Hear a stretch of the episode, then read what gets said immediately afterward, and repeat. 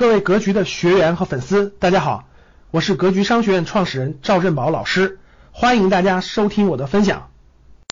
第三次呢是二十三岁大学毕业，当时做体会颜料，当时在桂林的阳朔，桂林阳朔有个洋人街，有一个洋人街，在洋人街上这个摆了个摊儿，就是其实作为老外，给老外拿一种涂料，拿一种颜料，可以在身上画一个画，比如画一个画。比如说那个，然后这个画呢，这个这个颜料退掉以后，这个画就就在这个身体上就印上这个，就有点像那个有点像那个纹身似的印在身上了。但是这个颜料没有任何伤害，对身体没有任何伤害，它大概两周以后就退掉了。它不是纹身，它两周以后就退掉了。我我为什么要过去？为什么在桂林阳朔的洋人街做这个事儿呢？因为我我当时从印印度进口的这个颜料，国内人都不接受。所以我就想起来，因为我我当时环游全国的时候，不是去过桂林阳朔吗？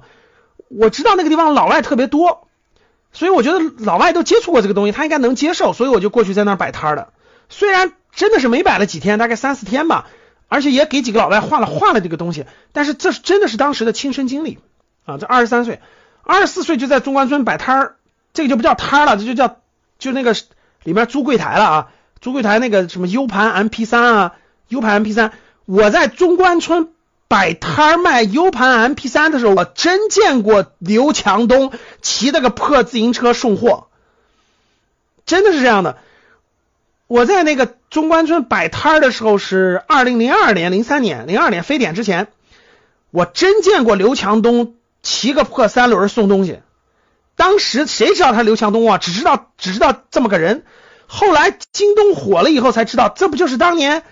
那个那个某某卖光盘的那个骑自骑骑的破三轮儿那个送货的那那小伙子们，好了，各位分享了几个这个这个我我摆摊的经历啊，我的几次摆摊的经历啊，我想说的就是，那我学到了什么？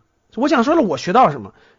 我学到了，我觉得最典型的就是，其实是站在消费者的角度考虑问题。我觉得它跟书本上最大的不一样就是。我慢慢的知道了，要站在消费者的角度考虑问题，要理解需求，而不是，呃，这个不是那个不是纯理论化的，什么都站在你的角度考虑问题。所以呢，这一点呢，大佬们都摆过地摊嘛，所以甭管咱是不是大佬，咱都咱都这个咱都这个有很多的从商的经验。所以为啥给大家分享这个？给大家分享这个这个这个商学的东西，商业的东西。我就敢分享呢，没什么可惧怕的呢，因为我的经历很丰富，就经历很丰，这些商业从商的经历很丰富。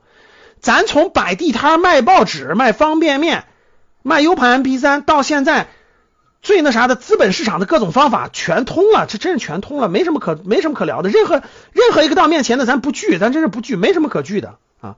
这这这是这是通没通，这是完全不一样的啊。所以呢，这个。生意分层次的，生意确实是分层次的，各种层次是完全不一样的啊！你今天让我去摆地摊赚这个钱，我不会再去了。但是咱做过都懂，所以呢，想说的一点就是，其实我觉得从商经验也是个进化史吧，一点点进化起来的。虽然不是每个人都都都必须去摆地摊，但是这个地摊的商业上的东西对你是有启发的啊！特别是这个，待会儿我们的这个这个咱们。